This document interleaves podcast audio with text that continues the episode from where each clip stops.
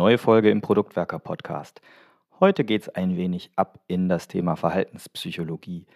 Oliver und Dominik diskutieren, wie kognitive Verzerrungen, also auf Englisch Bias, uns, naja, vielleicht ein Schnippchen schlagen können in unserer Urteilskraft als Product Owner. Dabei erklären sie natürlich zuerst, was das Ganze ist und vielleicht auch, was man dagegen tun kann. Viel Spaß und hoffentlich ein paar wertvolle Impulse.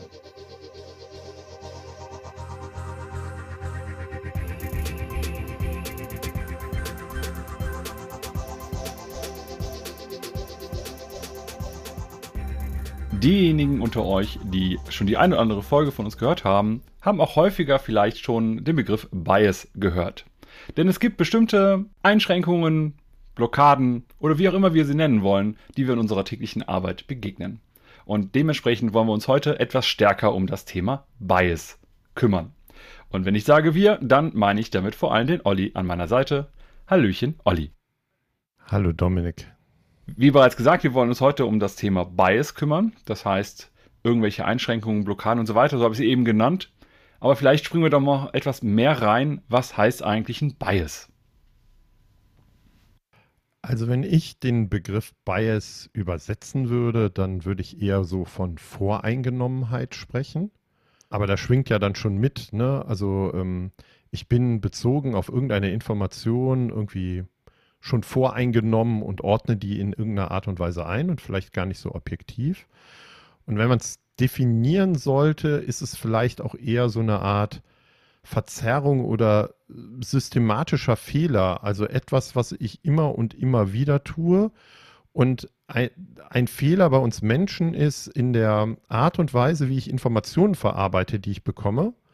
Ähm, Vielleicht aufgrund von Erfahrungen aus der Vergangenheit, gar nicht von mir, sondern auch was, was sich in der Menschheit oder äh, über Jahrhunderte, Jahrtausende so entwickelt hat. Ähm, aber es ist halt dann im Endeffekt eigentlich ein Urteilsfehler. Ne? Also ich glaube, dass ich richtig liege, ähm, dass ich eine richtige Schlussfolgerung mache. Aber wenn wir gleich tiefer reingehen, stellen wir fest, ähm, da ist irgendwas in unserem Gehirn, was systematisch falsch funktioniert und was dann dazu führt, dass wir halt nicht äh, richtig oder logisch bestimmte Dinge ähm, entscheiden oder verarbeiten oder aus Sachen Schlussfolgern können. Das finde ich eine ganz gute, ganz gute Einführung, weil tatsächlich ist, wenn man Bias als Begriff erstmal so formuliert, naja, also letztendlich sind es halt irgendwie Denkmuster, die wir haben, irgendwie so Glaubenssätze, Überzeugungen und so weiter, die, wenn wir sie überall unhinterfragt verwenden, wir halt sehr schnell zu Fehlern neigen, wenn man das dann objektiv betrachtet. Ne? Also im Sinne von auch, was kommt tatsächlich hinten raus bei dem, was wir zum Beispiel in unserer Produktarbeit alles machen.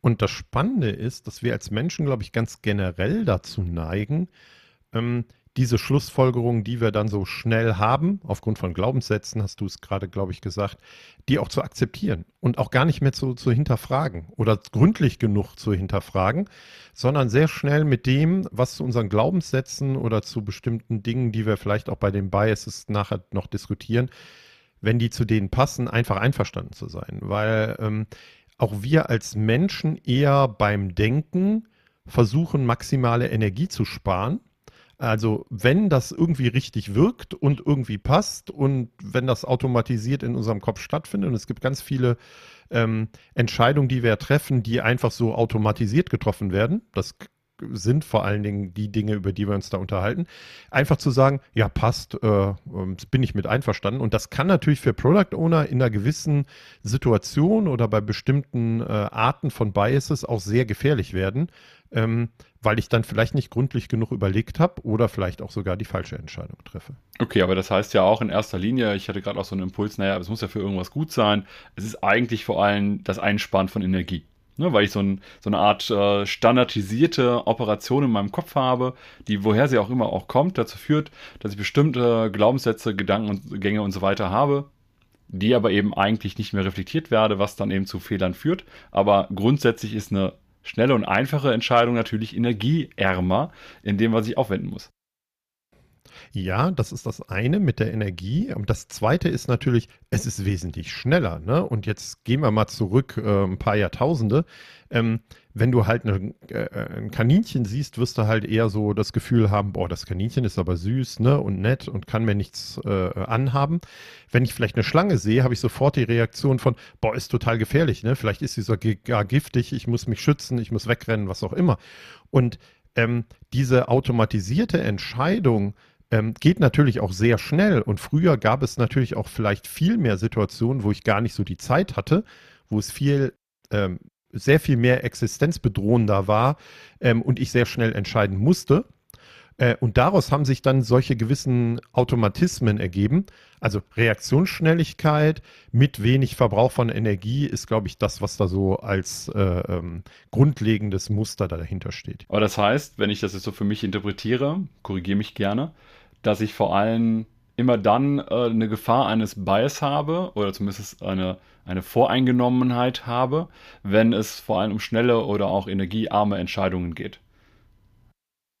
Ja, also da ist die Gefahr am größten und es gibt so dieses bekannte Buch äh, Schnelles Denken, Langsames Denken von äh, Daniel Kahneman. Ähm, und der beschreibt das eigentlich, dass wir so gepolt sind als Menschen, dass wir ich glaube, er nennt es System 1, das ist das schnelle Denken, und System 2, ein langsames Denken haben. Und das, worüber wir uns gerade unterhalten haben, dieses schnelle Denken ist halt System 1. Ne? Irgendwas, was automatisiert, gelernt, aus Erfahrung ist um einfach überleben zu können, mit wenig Energie schnell reagieren zu können. Und dieses schnelle, äh, langsame Denken, das ist das System 2, ist eher das, was sehr viel Energie zieht und wo wir dann anfangen, wirklich rational, logisch, aufgrund von Argumentationen versuchen, eine bestmögliche Entscheidung zu treffen. Und ähm, das vielleicht sogar ein bisschen frustrierende ist, dass wir denken, wir sind sehr vernunftbegabte Wesen und denken sehr viel sehr logisch vielleicht übertragen in System 2 über Sachen nach. Man kann aber nachweisen, dass wir viel stärker in System 1 als Menschen unterwegs sind, also mit diesen Automatismen und dann aber auch mit den Biases, die sich gebildet haben. Und dass es aber immer einen bestimmten Impuls braucht, um dieses langsamere Denken, dieses logische Denken anzutriggern. Ja, also es muss irgendeinen Störeffekt oder irgendwas geben, was dafür sorgt, oh, aber vielleicht ist es ja doch nicht so richtig. Ne? Aber solange wir in dem Autopiloten sind und das nicht passiert, sind wir eigentlich eher Schnelldenker, System 1-Denker als Menschen. Ähm, obwohl wir eigentlich immer erzählt bekommen, äh, wir denken viel rationaler, äh, logischer über all die Dinge nach. Ähm, und es kann dabei helfen, natürlich in einer gewissen Art und Weise äh, geschult zu sein, ähm, dass wir halt nicht alles so akzeptieren, sondern mehr Sachen hinterfragen und ähm, auch eine gewisse Form von logischem Verständnis und von Argumentation haben, damit wir vielleicht mehr auch in Richtung dieses langsame äh, wirklich drüber nachdenken kommen können und äh, ähm, so auch selber agieren können. Das finde ich sehr spannend. Ich glaube, was mir da nochmal besonders auffällt, ist ja auch so dieser Aspekt, äh, ich nenne es gerne so ein bisschen Hygieneeffekt, gar nicht im Sinne eines Bias, sondern dass wenn wir so ein Glaubenssystem haben, so ein Überzeugungssystem mit Glaubenssätzen etc., dann neigen Menschen und ich auch auf jeden Fall sehr stark dazu, Sachen vielleicht nicht zu hinterfragen, die außerhalb des eigenen Glaubenssystems liegen, weil man ja so eine gewisse Vorstellungswelt hat. Das reduziert ja auch Komplexität.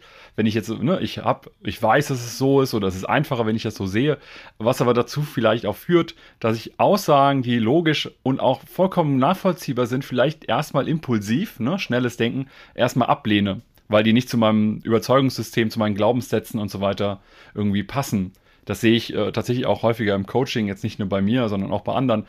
Ähm, also auch ich mache ja gerne mal eine Coaching-Session, wo es dann um meine Weiterentwicklung geht, wo ich dann auch merke, so, oh, da habe ich eigentlich gar nicht so drüber nachgedacht, das habe ich so schnell irgendwie zur Seite geschoben und da war ich aber so voll in irgendeinem so Bias drin, in so einer Voreingenommenheit. Und wenn ich immer einen Schritt zurückgehe und dann in dieses langsame Denken, von dem du gerade gesprochen hast, gehe, dann kann es sein, dass ich eine ganz andere Entscheidung treffe oder auch eine ganz andere Überzeugung bekomme. Und ich glaube, dass das gerade für Product Ownerinnen wichtig ist, ähm, sich darüber Gedanken zu machen.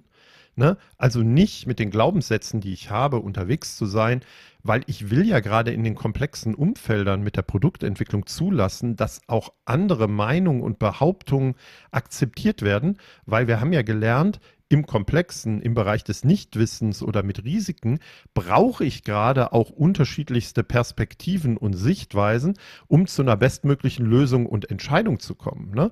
Und das bedeutet für mich eigentlich im Klartext, dass wir uns klar machen müssen, dass ein Teil und ein großer Teil unserer Entscheidung, auch als Product Owner, sehr routiniert, ganz schnell aufgrund Erfahrung, von Erfahrungswissen und Intuition getroffen wird. Und dass nur ein anderer Teil, und da gibt es, glaube ich, in dem Buch auch so ein Beispiel mit, naja, wenn ich halt nicht alltägliche Deals über eine Millionensumme mache, ähm, ich merke, oh, da sollte ich mir bewusst für Zeit nehmen. Und wo wir für ein bisschen plädieren wollen, heute auch in der Folge ist, ähm, nicht so schnell nur in System 1 vermeintlich auf Erfahrungswissen und Intuition unterwegs zu sein, sich dieser Biases bewusst zu sein, sondern an wichtigen Stellen tatsächlich auch ähm, System 2 anzuschmeißen und äh, expliziter drüber nachzudenken und zu reflektieren. Dann lass uns noch, nachdem wir jetzt so ans allgemein in das Thema eingestiegen sind, auch mal etwas konkreter werden. Also mal Beispiele von Biases finden, und vielleicht auch so ein bisschen schon aufzeigen, zumindest auch da, wo wir es wissen, welchen Effekt hat das denn vielleicht auf uns? Und dann frage ich doch erstmal direkt etwas verwegen, was ist denn so vielleicht dein Lieblingsbias oder der erste Bias, der dir in den Sinn kommt? Also wenn du nach dem Lieblingsbias fragst, dann ist das für mich der sogenannte IKEA-Effekt. Ähm, und der heißt tatsächlich auch IKEA-Effekt, ähm, weil IKEA sich ähm, diesen Bias natürlich zu Nutzen macht. Und um den zu erklären, ähm, wir haben als Menschen immer die Neigung, Dinge, die wir selber entworfen haben oder zumindest äh, wo wir selber Hand dran angelegt haben, ne? oder äh, dann auch natürlich Möbelstücke bei Ikea, die wir selber äh, äh, gebaut und zusammengesetzt haben, im Vergleich zu gekauften anderen Produkten, die objektiv gesehen gleich wertvoll sind, gleich gut sind, diesem selbstgebauten, selbst entworfenen immer mehr Wert zuzuschreiben als dem anderen. Ne? Weil ich habe was getan, ne? also muss das besonders wertvoll sein und äh, muss auch besonders toll sein. Und ich finde das immer so spannend, manchmal, wenn ich sehe, wenn jemand noch IKEA-Möbel oder wenn jemand IKEA-Möbel in, in seiner Wohnung hat, äh, manchmal sind die ja krumm und schief, ne? Oder äh, da fehlt irgendwas. Aber trotzdem, wenn man ehrlich zu sich selber ist, hat das immer eine besondere Wertschätzung, weil da habe ich halt irgendwas gemacht, auch wenn das objektiv gesehen gar nicht so ist.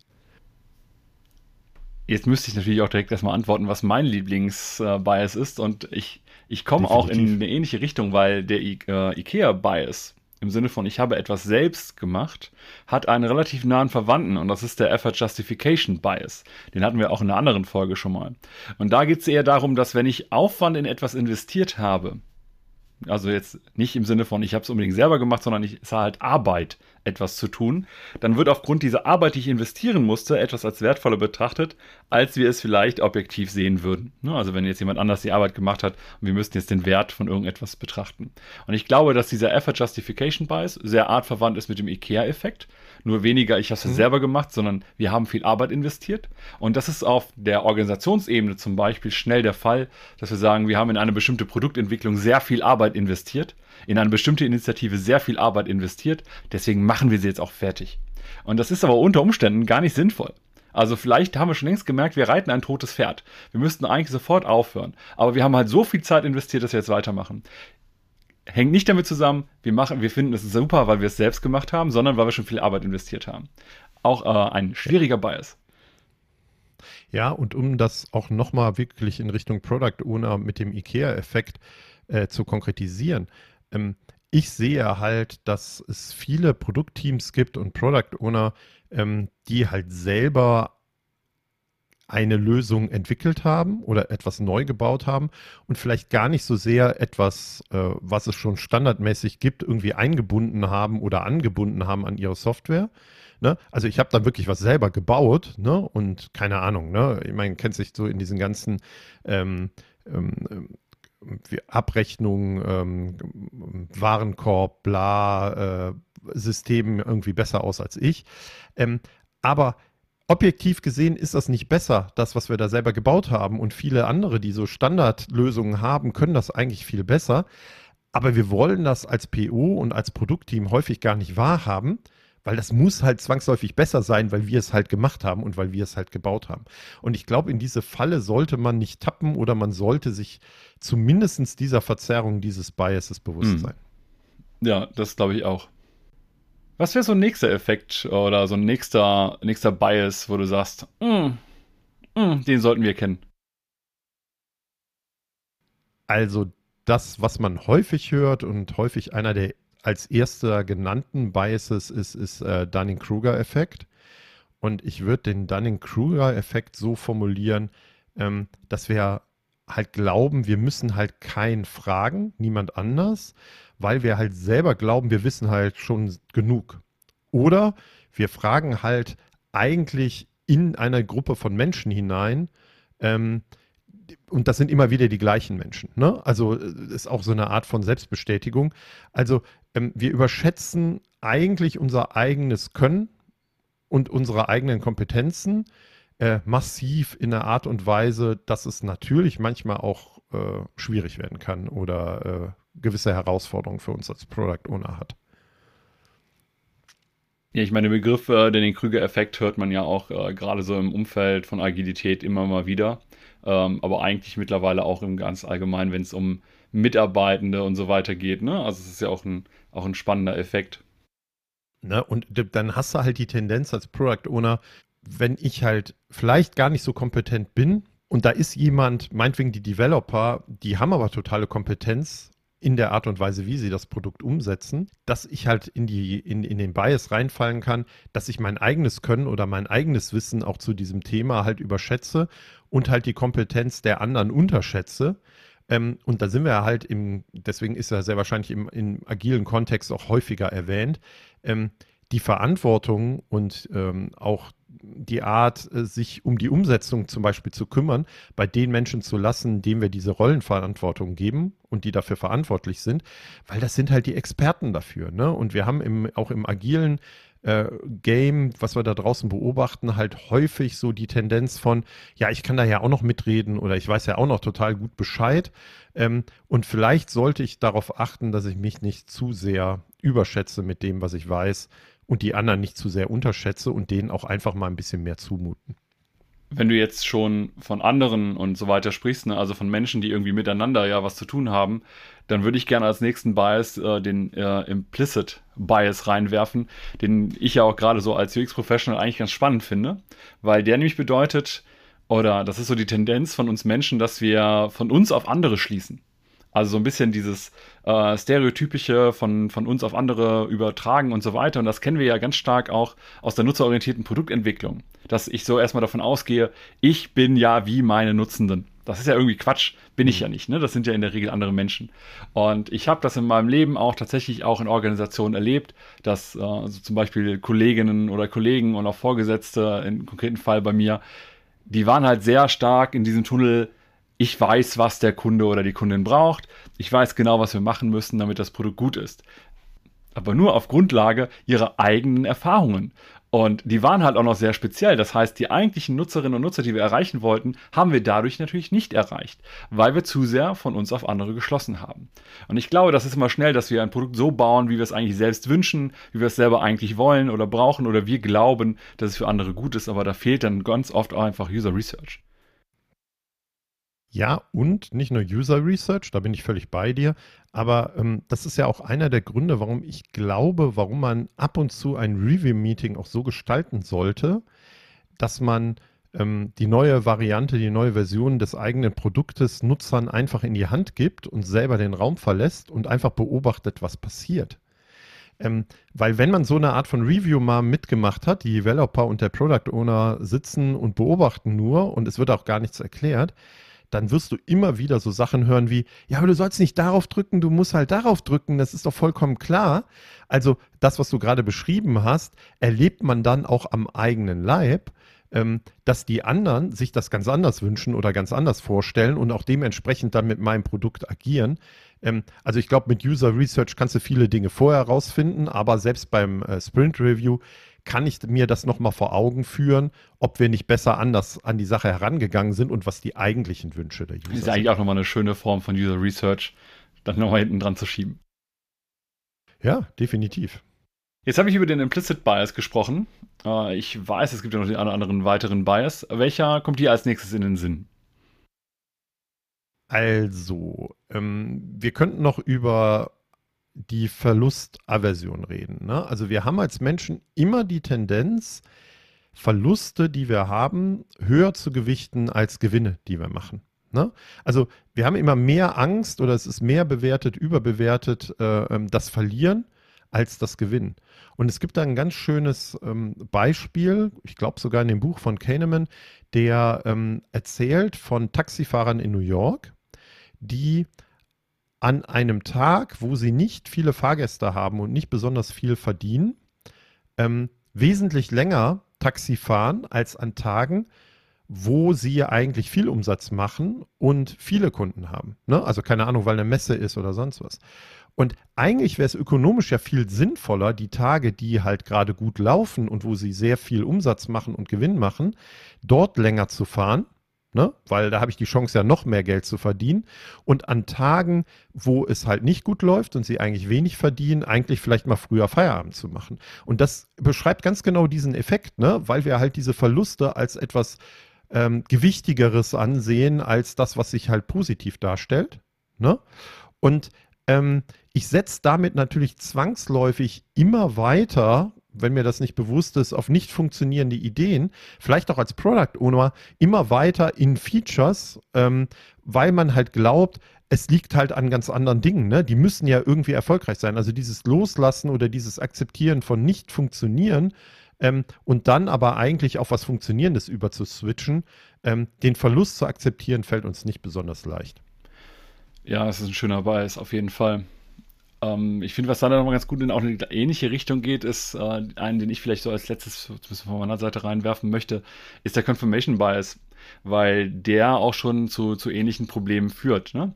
Also beim Confirmation Bias, so ganz allgemein gesprochen, geht es eben darum, dass wenn wir Informationen ne, wir wollen eigentlich eine objektive Entscheidung treffen, aber wir neigen dann dazu, äh, so Informationen zusammenzutragen, auszuwählen, zu interpretieren, die eben auch eher das bestätigen, was wir schon glauben zu wissen etwas, das auf jeden Fall auch in der Wissenschaft immer wieder relevant ist. Ne? Also welche Argumente führe ich ins Feld, was nehme ich mit rein, worüber diskutieren wir hier eigentlich, was sind auch die Limitationen meiner Arbeit beispielsweise, dann ist man sehr schnell immer im Bereich der Confirmation Bias. Und ich glaube, wenn wir jetzt als Product Owner in unserer Verantwortung mal drüber schauen, wo ist denn da auch vielleicht der Fall? Wir hatten jetzt eben über User Research beispielsweise gesprochen. Und natürlich kann ich da auch sagen, vielleicht habe ich da die falschen Leute eingeladen, wir haben nicht die richtige Zielgruppe befragt, wir haben die falschen Tests durchgeführt und so weiter. Aber vielleicht ist das auch genau das Gleiche, was in die Confirmation Bias-Ecke geht, dass ich mich eigentlich meine eigene Meinung nicht bestätigt sehe und wenn ich es jetzt auswählen darf, suche ich mir halt letztendlich die Daten aus dem User Research raus, die eben meine Neigung irgendwie bestätigen. Ne? Das ist dann sicherlich auch falsch, weil ich nämlich schnell irgendwie die falschen Features dann baue, äh, die eigentlich nicht gebraucht werden, sondern eben Sachen äh, wie eben auch schon äh, bei dem äh, Implicit Bias, wo ich von mir auf andere schließe, äh, Sachen, die ich halt eben baue, weil ich, äh, weil sie irgendwie zu meiner Überzeugung, zu meiner Meinung passen und dann auch alle Nutzungsdaten vielleicht so interpretiere, dass sie mich darin sogar nochmal bestätigen und bestärken. Mhm.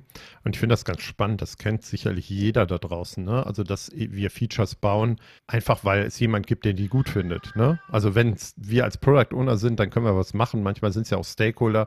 Die haben aber vielleicht dann auch den Confirmation Bias. Ne? Also, die wollen einfach nur, dass das gebaut ist, weil sie es halt selber positiv sehen oder selber gut finden. Das ist immer ne, natürlich eine ganz gefährliche Situation. Und da kommen wir vielleicht dann auch zu einem nächsten Schritt in unserer Diskussion, was wir denn als Product Ownerin tun könnten. Also was wirklich so ein praktischer Tipp ist, wenn wir jetzt wissen, es gibt das, wir haben Beispiele gefunden, wir haben auch beschrieben, was passieren kann. Was kann ich denn konkret tun, um vielleicht besser mit diesen Biases umzugehen? Weil die sind halt einfach da. Also dass sie existieren, daran werden wir nichts ändern können. Ja, also ich glaube, das erste Wichtige ist halt, dass wir wissen, dass es diese Biases gibt so stumpf das jetzt auch ist. Ne? Also wir haben jetzt keine Ahnung, irgendwie zehn Minuten oder so darüber gesprochen, welche Bias es gerade auch im Umfeld von uns Product Ownern gibt. Dann ist es schon mal ein guter erster Schritt und es gibt halt noch viel, viel mehr. Gerade wenn man auch mal äh, online nachguckt, nach Listen von Biases, wird man fast erschlagen, wie viele Biases es tatsächlich auch gibt. Und ihr habt vielleicht auch schon gemerkt, aufgrund unserer Kommunikation und Austausch untereinander, die sind auch nicht immer so 100% überschneidungsfrei. Ne? Das sind Sachen, die gehen ineinander über. Das heißt, erstmal wissen, dass es das gibt. Und dann müssen wir jetzt auch noch bei den verschiedenen Biases, die wir haben, natürlich verschiedene Strategien anwenden, um da irgendwie gut möglichst gegen arbeiten zu können. Also wenn ich zum Beispiel jetzt sage, wir haben äh, eben ja nochmal reingebracht den Implicit Bias, wo es darum geht, dass wir schnell von uns auf andere schließen und so weiter, dann brauchen wir vielleicht genau Mittel, die dagegen wirken. Das können auf der einen Seite zum Beispiel diversere Teams sein. Also im Sinne von, wir haben eine Gruppe von Leuten, die zusammenarbeiten, die aber in sich schon mal sehr divers sind. Und ich rede jetzt nicht nur von Geschlecht oder Ethnie oder was auch immer, sondern auch von den Überzeugungen, Glaubenssystemen und so weiter. Aber vielleicht auch so Instrumente, wie wir sie schon kennen, wie Personas oder ähnliches zu benutzen. Ne? Also auch uns bewusst zu machen, dass unsere Zielgruppe, unsere Nutzerinnen und Nutzer vielleicht ganz anders sind als wir. Und dann bedeutet es sogar im nächsten Schritt, und wir hatten mal eine Folge über Diversity, dass man zum Beispiel auch beim Testen auf Diversity achtet und eben nicht nur die Testleute raussucht zum äh, im Sinne auch des äh, Confirmation Bias, ne? im Sinne von ich bestätige jetzt nur das, was ich eh schon weiß, indem ich die richtigen Leute raussuche. Da müssten wir beispielsweise darauf achten. Hm? Ich würde vielleicht reinwerfen, weil wir über Dunning-Kruger geredet haben, also die Art, ähm, den Bias sich selbst zu überschätzen ne, und die eigenen Kompetenzen zu überschätzen. Ähm, vielleicht kann man versuchen, als Product Ownerin viel mehr oder sehr, sehr konsequent negatives Feedback zu suchen. Ne? Also ich meine, wenn ich zurückgespielt bekomme, ähm, dass es Menschen gibt, die das auch anders sehen oder dass es auch andere Perspektiven gibt, dann ähm, fällt es mir vielleicht auch mehr auf, äh, dass ich vielleicht gar nicht richtig liege oder dass ich gar nicht so viel Ahnung habe davon. Ähm, das heißt, äh, suchen, konsequentes Suchen nach negativem Feedback ähm, und zu versuchen, das zu verstehen, warum jemand dann so Feedback gibt. Ähm, damit muss ich ja dann nicht einverstanden sein mit dem Feedback, aber überhaupt darauf hingewiesen zu werden, das kann vielleicht gerade bei so einem Dunning-Krüger-Effekt gut helfen. Ja, ich glaube, dass allgemein so ein Hinweis ne, in bestimmte Richtungen bei vielen Biases sehr gut helfen kann. Also ich denke zum Beispiel, nachdem du jetzt über Dunning-Kruger gesprochen hast, wenn ich jetzt zum Beispiel so in die Verlustaversion reingehe, von der du eben auch gesprochen hast, dann kann ich mir zum Beispiel sehr gut vorstellen, dass, ähm, dass wir bewusst auch mal in andere Richtungen gehen ne? und auch vielleicht das entsprechende Feedback auch einsammeln, dass wir jetzt nicht nur äh, immer schauen, wo sind die Risiken, wo sind die Verluste, die wir vermeiden wollen und also etwas und genau da zu investieren, sondern auch mal zum Beispiel bewusst in die andere Richtung zu gehen und nach Gewinneroptionen zu suchen.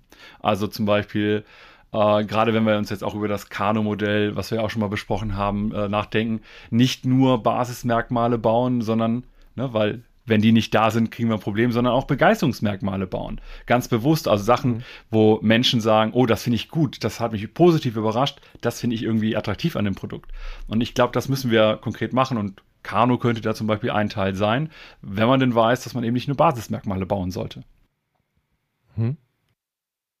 Jetzt habe ich ja eben mich geoutet, dass der IKEA-Effekt so mein Lieblingsbias ist. Und ähm, da würde ich als Tipp mitgeben oder als Sache, die man als Product Ownerin tun kann, ähm, wirklich auf ein agiles Prinzip verweisen. Ne? Also ähm, wir haben sowas, die Menge der nicht getanen Arbeit ist zu maximieren, also möglichst einfach zu sein. Und wenn wir das Beispiel haben, dass wir die Tendenz vielleicht bekommen, äh, uns dahin entwickeln, dass wir halt nicht irgendwas Standardisiertes einsetzen, dass wir alles selber bauen wollen und dass wir nicht irgendwas anbieten, vielleicht uns dieses agile Prinzip der Einfachheit äh, an den Schreibtisch hängen, äh, konsequenter drauf gucken und bei solchen Herausforderungen mal drüber nachdenken, was ist denn wirklich einfacher, schneller und effizienter zu machen und nicht äh, mache ich es denn selber und glaube dann, ich habe das Rad das zum siebten Mal erfunden und mein Rad ist aber runder als das andere. Dann äh, lass mich doch vielleicht auch nochmal auf den Confirmation Bias eingehen, weil den hatten wir eben genannt, aber da haben wir jetzt noch nicht äh, gesagt, was man da irgendwie tun kann. Und äh, der Confirmation Bias war ja vor allem, dass wir irgendwie Informationen so auswählen und nutzen, dass wir die eigenen Erwartungen bestätigen. Und ich glaube, man kann das ganz gut umdrehen und eben auch sagen, okay, ich versuche mal bewusst etwas zu finden, nicht um etwas zu bestätigen, sondern um es zu widerlegen. Also gerade auch wenn ich eine These habe oder eine Hypothese, die ich ja in der Produktentwicklung sehr oft habe, dass ich nicht versuche, sie zu verifizieren, sondern zu falsifizieren, also zu belegen, dass sie falsch ist. Und dann bin ich hier ja so in einer, in einer anderen Denkweise, dass ich nämlich nicht mehr versuche, das zu bestätigen, sondern dagegen zu arbeiten. Und das kann ja auch dazu führen, dass ich feststelle, da gibt es nicht so richtig viel dagegen. Dann bin ich vielleicht auch wirklich positiv über, dann bin ich vielleicht sogar positiv begeistert. Aber Im Regelfall wird es dann neue Punkte geben, die ich vorher gar nicht betrachtet habe, die ich aber, um im System 2 zu sein, durchaus mit berücksichtigen sollte. Hm. Und da gibt es auch manchmal so den Hinweis beim Confirmation Bias, sowas wie äh, Murder Your Darling. Ne? Also das, was du besonders liebst oder was du besonders toll findest, dass du da sehr kritisch drauf gucken sollst und im Zweifel vielleicht auch einfach eliminieren könntest. Also je mehr unser persönliches Herz irgendwie an einer Sache hängt, desto kritischer sollten wir da dran gehen. Ja, und, und auch je, je automatisierter wir tatsächlich solche Entscheidungen ähm, treffen oder getroffen werden. Ne? Also da waren wir wieder, was du gerade gesagt hast, System 1, System 2, äh, schnelles Denken und langsames Denken. Das sollte uns zumindest ähm, sensibilisieren, ob wir da nicht äh, vielleicht noch mal ein bisschen mehr ähm, Daten, Fakten, andere Sichtweisen hinzufügen sollten. Und da sind wir, glaube ich, auch schon so ein bisschen bei den Tipps und Tricks. Also ich glaube, so ein gesundes Maß von äh, sich selbst zu misstrauen ähm, und vielleicht sich selbst auch noch mal ein bisschen mehr zu fragen, äh, zu hinterfragen. Ähm, und vor allen Dingen hatten wir eben auch schon mit äh, äh Feedback, äh, was negativ ist, was ich bewusst suche, äh, und diesem Feedback zu vertrauen oder das als Trigger zu nutzen, ähm, selber nochmal eher in das langsame Denken zu kommen. Ich glaube, dass das helfen kann. Ich würde den Begriff Feedback, den du gerade genannt hast, gerne so ein bisschen aufweiten. Ähm, Feedback wird immer gerne. so gerne gesehen als, das ist eine, etwas, das mir eine Person gibt oder ähnliches. Ne? Ich würde aber auch unter Feedback sowas verstehen, wie zum Beispiel Ergebnisse aus User Research oder ähnliches. Also eigentlich all das, was ich an, von der Wirklichkeit zurückbekomme, wenn ich auch sowas wie Experimente mache. Und äh, dabei finde ich es, ich finde es total gut, Experimente zu machen. Ich glaube auch, das ist das Beste, was wir äh, machen können, um Annahmen zu bestätigen oder eben auch zu widerlegen. Aber wir müssen genau diese beiden Perspektiven bei Experimenten mit reinnehmen, nämlich nicht nur Sachen bestätigen, sondern vor allem auch Sachen entkräften, die wir vielleicht selber als äh, Argumente irgendwo mit reingeworfen haben. Gerade wenn wir auch sowas wie machen wie einen AB-Test, Nutzerinterviews und so weiter, dann glaube ich, ist diese bewusste äh, Idee auch, okay, was spricht denn, was können wir machen, um das zu widerlegen, ganz gut. Und das erhebt auch die Qualität von Experimenten, glaube ich, auf ein anderes Niveau. Ja, und häufig bekomme ich ja schon bestimmte Daten äh, und Fakten, die ich dann auswerten kann äh, aus den Experimenten raus. Und dann bin ich vielleicht nicht mehr so sehr in so einer Glaubensfrage oder aufgrund von Schlussfolgerung, die sich aus Erfahrungswerten ähm, bei mir selber gebildet haben, bei so einem Bias, sondern es ist irgendwas, was objektivierter in irgendeiner Art und Weise ist. Und ich glaube, den letzten Tipp, den ich einfach mitgeben würde, ist so die eigene gewohnte Umgebung äh, mit den Menschen, mit denen ich immer rede, wo wir uns vielleicht gegenseitig bestätigen mit dem Development-Team als Product Ownerin zu verlassen daran was zu verändern, einfach den Kontext und die Perspektiven neu zu wählen. Und das ist vielleicht auch so ein bisschen das, was wir häufiger so mit Get out of the building meinen, ähm, wenn wir erwähnen, ja, ihr müsst raus, äh, ihr müsst euch anderen Realitäten und anderen Meinungen und äh, anderen Sichtweisen auseinandersetzen.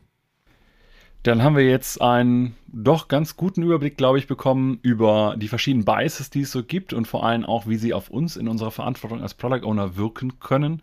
Ich hoffe, dass auch von den Strategien, die wir euch jetzt genannt haben, das ein oder andere vielleicht dabei ist, das euch hilft, euren Bias irgendwie zu reduzieren. Also von daher, wir wünschen euch für alles weitere viel Erfolg, viel Glück und hinterfragt vielleicht das ein oder andere Mal, ob das, was ihr gerade macht, System 1 oder System 2 ist.